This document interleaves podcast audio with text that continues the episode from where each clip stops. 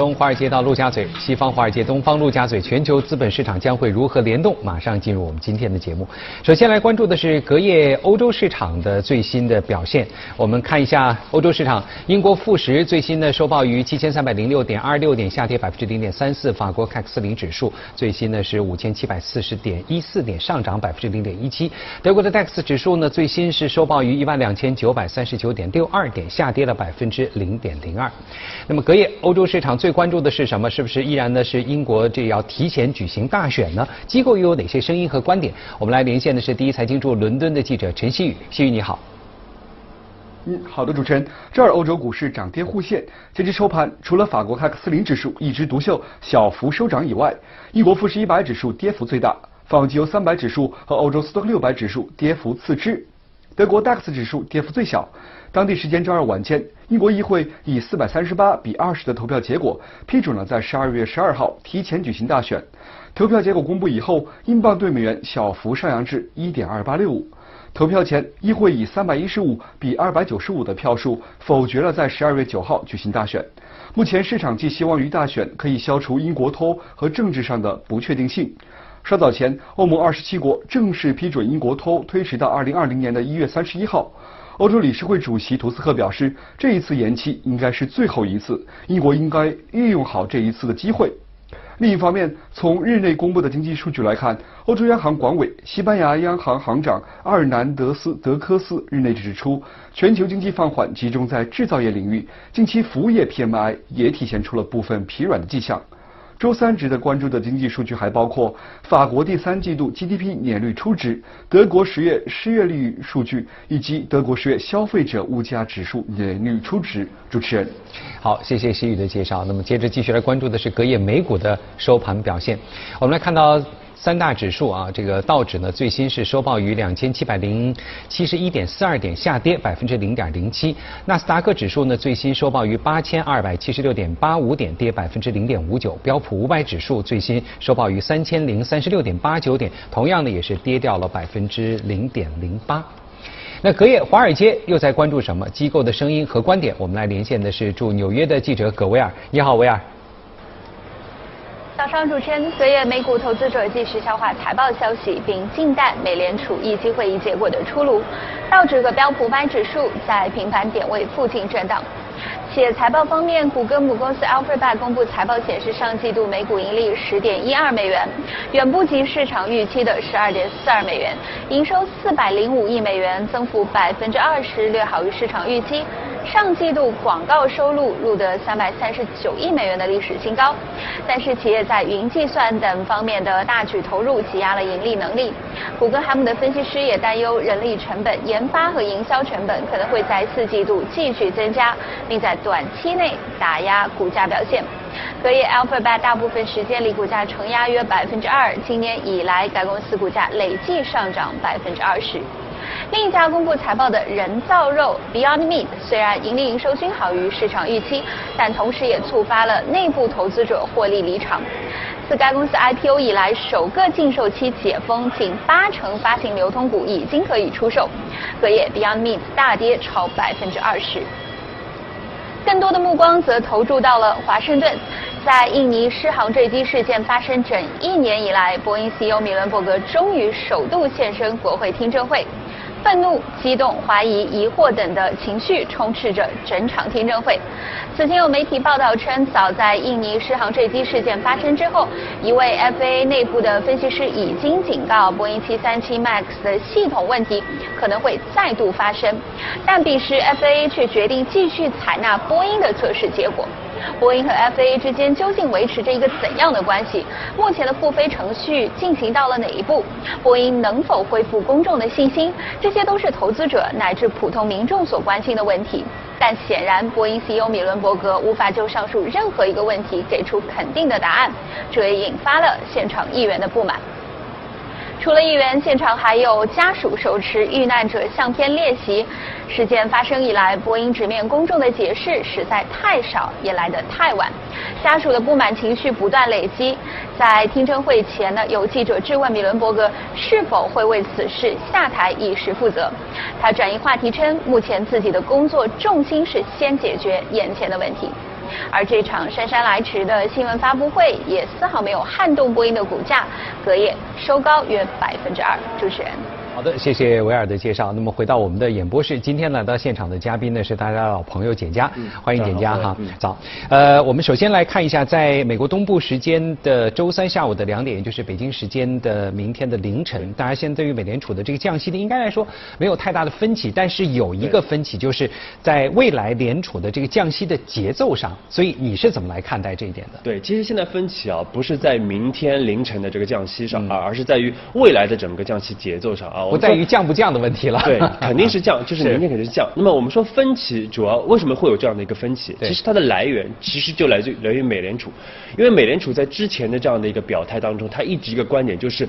七月和九月的两次降息，嗯，是叫预防式的一个降息啊，所以这个给市场带来了很大的一个波动啊，因为我们知道美联储的降息，它一般分为这个预防式的降息，就是说降几次，然后又返回。还有一种呢，就是衰退式的一个降息，就是持续的一个降息。那么从历史上来说呢，这个预防式的降息，它一般就是三次就结束了啊。所以我们说，我们看到七月份、九月份已经降了两次了，那么加上十月份一次，就已经到了三次了啊。所以说。市场会预期未来可能年内美联储就不会再降息，或者未来很长一段时间不会再降息，甚至未来有可能会出现加息的这样的一个节奏啊。那么这是美联储给市场的造成的一个扰动啊。但是呢，我们说其实啊历史上来看，这个确实在一九九六年。到一九九呃一九九五年、一九九六年发生过一次啊，还有一九九八年、一九九九年发生过一次啊，因为当时主要是因为美国是受到整个亚洲的一个金融危机的这样的一个冲击啊，所以说呢，当时美国经济也出现了一点的衰退啊，那么导致了美联储当时是降息，但是很快因为它的冲击会对美国本身来说比较小啊，所以最终又加回来了。那么呃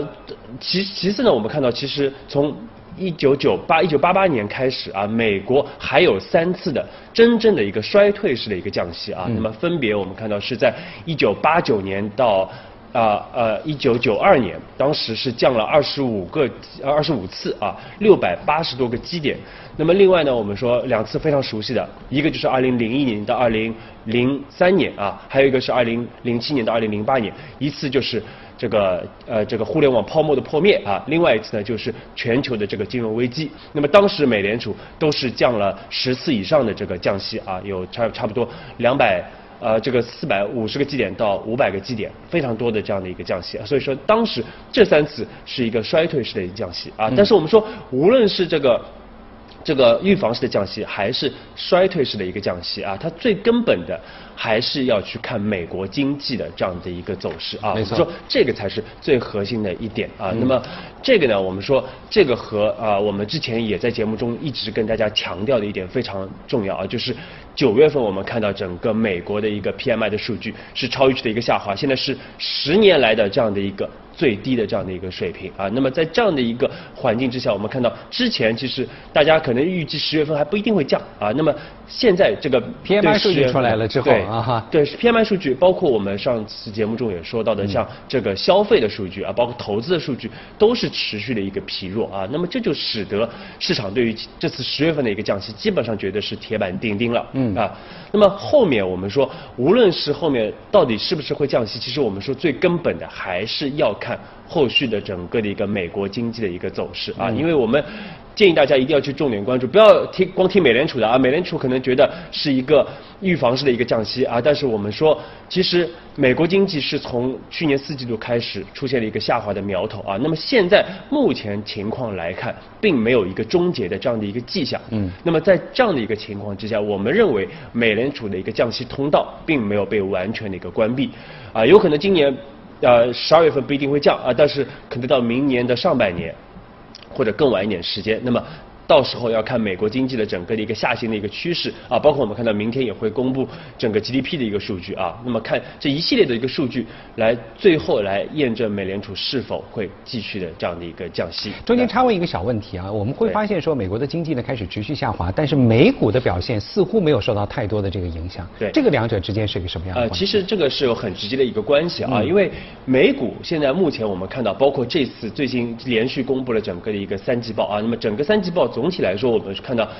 我们统计了一下还是比较超预期的啊，总体来说还是比较超预期。当然有个别公司会低于预期，嗯，那么总体来说还是不错。那么另外再加上，其实大家对于整个的一个宽松还是有非常强的这样的一个预期的啊，包括明天的这样的一个降息，嗯，包括我们说，其实这次降息和过往有一个非常大的一个区别，因为。过往其实美联储在开始降息的时候，它的整个利率还是比较高的。但是这次我们说，其实利率这个开始的起点非常的低啊，而且那么就很快就接近零了啊，所以这个美联储也会呃预防，就是整个美国这个呃利率也降到这个零的水平啊，因为这个对于经济可能会产生很大的这样的一个负面的这样的一个作用啊。所以说，我们看到美联储在还没有。在利率降到零的时候，已经开始开启了这个量化宽松啊。虽然他自己我们说一直不承认，但是我们说这个其实就是一个 QE 四啊，这就是一个量化宽松，是一个扩表的这样一个动作啊。这就是为什么我们看到美联储在还没有利率降到零的时候。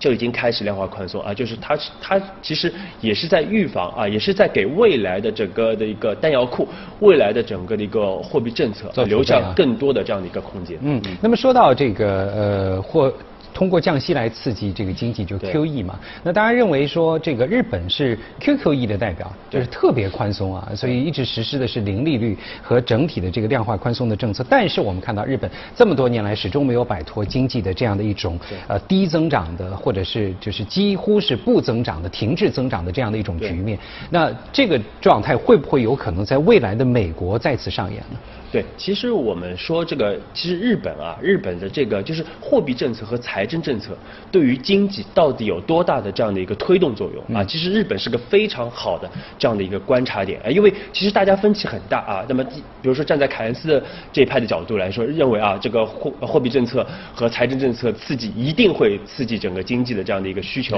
经济的一个增长啊。但是还有一派会认为，这个极度的一个宽松的一个货币政策会导致整个虚假的一个繁。容啊，最终会导致整个的一个泡沫的这样的一个产生。对，你能宽松多久呢？对，所以说我们看到日本就是个非常好的例子啊，因为日本其实它是整个的一个货币。啊，政策创新的这样的一个引领者啊，因为我们知道从这个呃八十年代末九十年代初，整个日本大的泡沫破灭之后，其实日本在整个九十年代一直在想各种各样的办法，各种各样的宽松政策啊，各种各样的财政刺激政策来刺激经济啊，那么一直没有成功，一直到二零零一年的时候，其实二零零一年的时候，日本就已经是实现了零利率。而且呢，已经实现了量化宽松啊，所以说量化宽松不是美国人做出来的啊，不是伯南克做出来的，其实日本早就已经实现了这样的一个量化宽松的这样的一个政策。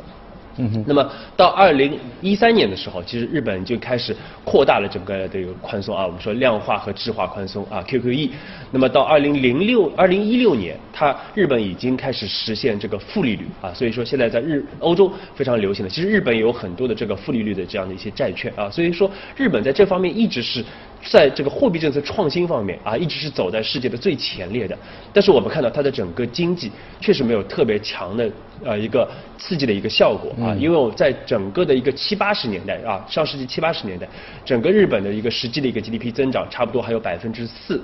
那么到了呃九一年到现在啊，整个的一个啊，我们说之前叫失去的十年啊，现在叫失去的快三十年了啊，而且。这个 GDP 增长一直不到百分之一啊，所以一直没有推动整个的一个经济的一个增长啊，所以说这个就是一个非常好的一个反例。你看，即便是有安倍经济学的加持，对日本的这个经济稍有回复，但是安倍现在不得不从消费税上来考虑增加，从之前的百分之三呃加到百分之五，现在是呃百分之五加到百分之八，然后现在从百分之八再加到百分之十，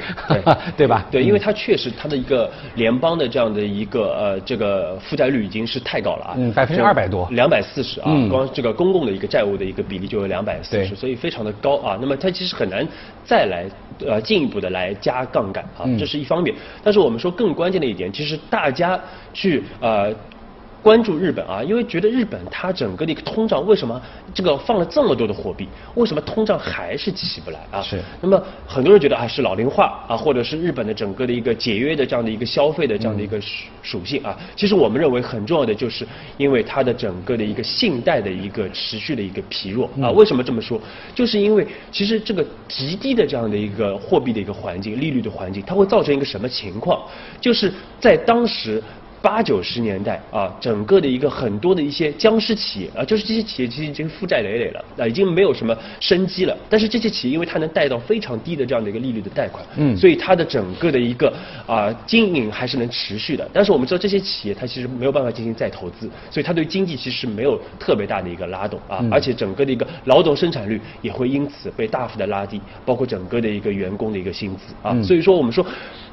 极度的宽松货币政策，并不是说是一个万万能万金油啊，是一个万能药啊。那么它其实有很多的一个负面作用。其实我们要去重点关注日本，就能看到未来可能会在欧洲或者可能会在美国发生的一些现象啊。那么是对从日本的这样的一个情况，我们说为什么今天重点强调日本，就是从日本的情况，我们可以引示引发呃未来对于整个全球在负利率环境下的这样的一个走势的一个判断。好，那么从这个华尔街到陆家嘴，我们今天的这个热股呢，我们要来。跟简家一起关心的是这个特斯拉哈，这是一个非常有争议的这个企业。那虽然呢，它是引领新能源汽车的这个发展，包括呢，它在上海建立了工厂，Model Three 很快就要下线了。对。但是呢，它的这个创始人这个 Musk 呢，一直被认为是一个不稳定的因素。所以，呃，对于特斯拉这支呃很牛的汽车股，啊，简家有什么样的观点？对，其实特斯拉我们在节目中也是经常给观众朋友们去关注啊，因为这家公司呢，因为之前股价相对来说表现比较低迷啊。一些一些负面的这样的一些消消息啊，但是呢，我们看到从上周四开始，整个股价又出现了一个大幅的一个上涨啊，三周三天就上涨了接近百分之三十啊。是。那么最主要还是因为它的整个的一个业绩的这样的一个超预期啊，我们看到特别是整个最新公布的一个三季报，整个的一个是营收是增长是六十三亿美元，其实还是下滑了百分之七点六的。但是我们看到它实现了盈利啊，它整个扭亏为盈了啊，盈利了一。呃，一点九亿美元啊，那么同时呢，我们看到它的整个毛利率也是出现了一个明显的一个抬升，现在到百分之十八点九的这样的一个水平。啊，那么这样的一个提升，包括它的整个的一个经营现金流啊，也是出现了这样的一个转正的这样的一个情况啊，主要还是因为它的 Model 三的这样的一个顺利的一个投产。那么我们看到，其实上个季度整个的一个特斯拉整体交付是七啊九点七万辆，那么其中有七点九八万辆其实是 Model 三。嗯。啊，同比增长了百分之四十几啊，所以说它现在的整主力车型是 Model 3啊，但 Model S、Model X 还是会有不少的这样的一个生产的。啊那么另外，我们看到随着 Model 3的整个的一个量产，它的整个的一个运营的成本啊，单位的运营成本开始出现了一个明显的一个下降啊，已经降到了这样的一个啊扩产以来的这样的一个最低值啊，所以这个对于特斯拉来说是一个非常好的这样的一个现象啊。那么另外一个很重要的一点，其实我们说就是它的上海工厂啊。因为我们说上海工厂现在已经很快啊，已经开始。试生产了，而且到年底应该可能会正式的一个生产，而且目前的整个一期的这个产量就要达到十五万台啊！大家现在已经在网上已经纷纷开始可以预定了，而且整个价格呢会比进口的要来的低啊。那么另外一点就是说，我们看到其实上海工厂它的整个的一个单位的一个资本开支是比美国工厂要低百分之六十五之多啊！这个是呃这个 Elon Musk 非常的惊叹啊！这个他。一直觉得这个是非常不可思议。那么，其实从这样的一个点，其实可以看出，其实中国在整个的一个高端制造业方面啊，对相对于美国来说，可能已经具有了非常强的一个比较优势啊。所以说，这就是为什么特斯拉非常看重中国市场啊，它要大量的这样的一个产能是要迁往公迁往中国啊。虽然是在这样的一个贸易环境之下啊，依然是。不遗余力的要前往中国，这是一个非常重要的。呃，你看好特斯拉未来在中国的销售吗？因为中国的乘用车，无论是这个生产数据和销售数据，一直是在持续下滑的这个过程，阴跌的这个过程当中，你怎么来看未来特斯拉在中国的销售？对，其实我们说这个，特别是乘用车，特别是我们说新能源车，因为新能源车现在整个的一个补贴的一个退坡非常的快啊。但是呢，我们说我们横向比较了，我们发觉其实特斯拉它在整个的一个性能方面，各方面性价比方面，其实还是。具有比较明显的这样的一个优势的啊，包括后面还有它还有 Model Y 的一个车型，也是大家非常关注的啊，因为因就是因为中国的这样的一个设计，使得现在美国工厂的一个 Model Y 啊，它的整个的一个量产也会提前啊，到二零二零年的春季，我们就会看到 Model Y 的这样式的开始量产啊，包括欧洲的工厂、中国的工厂，未来也会生产 Model Y 的这样的一个车型啊，也会是一个未来的一款新的，因为它是它和 Model 3一样，它是都是偏平民化的啊，要说又是呃呃偏 S。SUV 的啊，所以这样的一款车型应该可能也是会成为未来的一个爆款。所以说在横向比较来说，我们说整个的一个啊特斯拉我们还是比较看好的。所以在你看来的话，虽然中国的整个汽车的这个购销的大环境并不是特别好的情况下，特斯拉可以走出一个独立行情。对，但是我们说其实其实我们要强调，其实中国的整个的一个呃汽车的一个环境啊，虽然大家都觉得不太好，其实我们有一个非常不同的一个观点啊。其实我们看到从九月份的一个数据来看，整个的一个啊，我们看到中基呃中金的一个数据，其实是一百六十九万台啊，其实同比还是下滑了百分之七点六的。嗯。但是和七月份和八月份的这个。这个大幅的下滑相比，已经是回升了差不多十个点。换句话说，就是降幅收窄了。降幅收窄，哎，其实这个为什么会降幅收窄？因为我们知道在六月份发生了什么情况，就是国五切国六啊，所以大家呢，就是因为当时的降幅非常的大，或者补贴的，就是就是这个汽车企业的这样的一个降价幅度非常大啊，所以说呢，呃，很多。投资者啊，很多消费者他就会观望啊，他认为可能会继续的这样的一个降幅，会继续的一个下降啊。但是呢，其实会发觉进入到了这个七月份啊，其实整个的一个汽车企业的一个补贴或者是一个降价突然就暂停了啊。现在都开始出现了一个涨价的这样的一个趋势啊，因为大家都是买涨不买跌的啊，跌的时候大家可能会选择继续观望，但是随着我们看到到八九月份，大家会看到整个的一个销售呃价格其实开始出现回升了啊，所以大家。持币观望的这样的一个态度又开始出现了一个回温啊，所以未来我们说从九月份的数据已经开始看到明显的这样的一个回升，嗯，那么到了整个四季度，包括未来会看到十月份的数据、十一月、十二月的数据会持续的一个改善。所以呢，接下来会你会建议投资者来关注汽车板块？对我们说是因为汽车板块其实包括今年的一个跌幅相对来说是比较的大的啊，因为在整个所有板块里边其实表现的是相对来说比较差，但是呢，我们要强调其实过去的这样的一个，特别是一八年。经机呃汽车数据差，其实主要是因为一六一七年。当时的一个消费税的一个补贴啊，透支了很多的一个需求啊，所以说把这几年拉长来看，整个中国的一个汽车的一个环比增长还有百分之十一啊。我们说其实大家不要太低估整个中国的一个汽车的一个需求啊。所以在这样的一个环境之下，我们看到已经开始出现环比改善的一个情况下，建议大家后续要去重点关注整个汽车板块。好，那么汽车板块当中的这个受益的标的股呢，我们推荐大家关注的是长城汽车、华域汽车、上汽集团、广汽。集团、三花智控、拓普集团，还有普泰来、新源材质、呃新宙邦、呃新宇邦和当升科技啊这些个股。好，非常谢谢简佳今天来到我们的这个节目当中，谢谢您。好，稍后呢，欢迎各位继续来关注我们正在直播的财经早班车。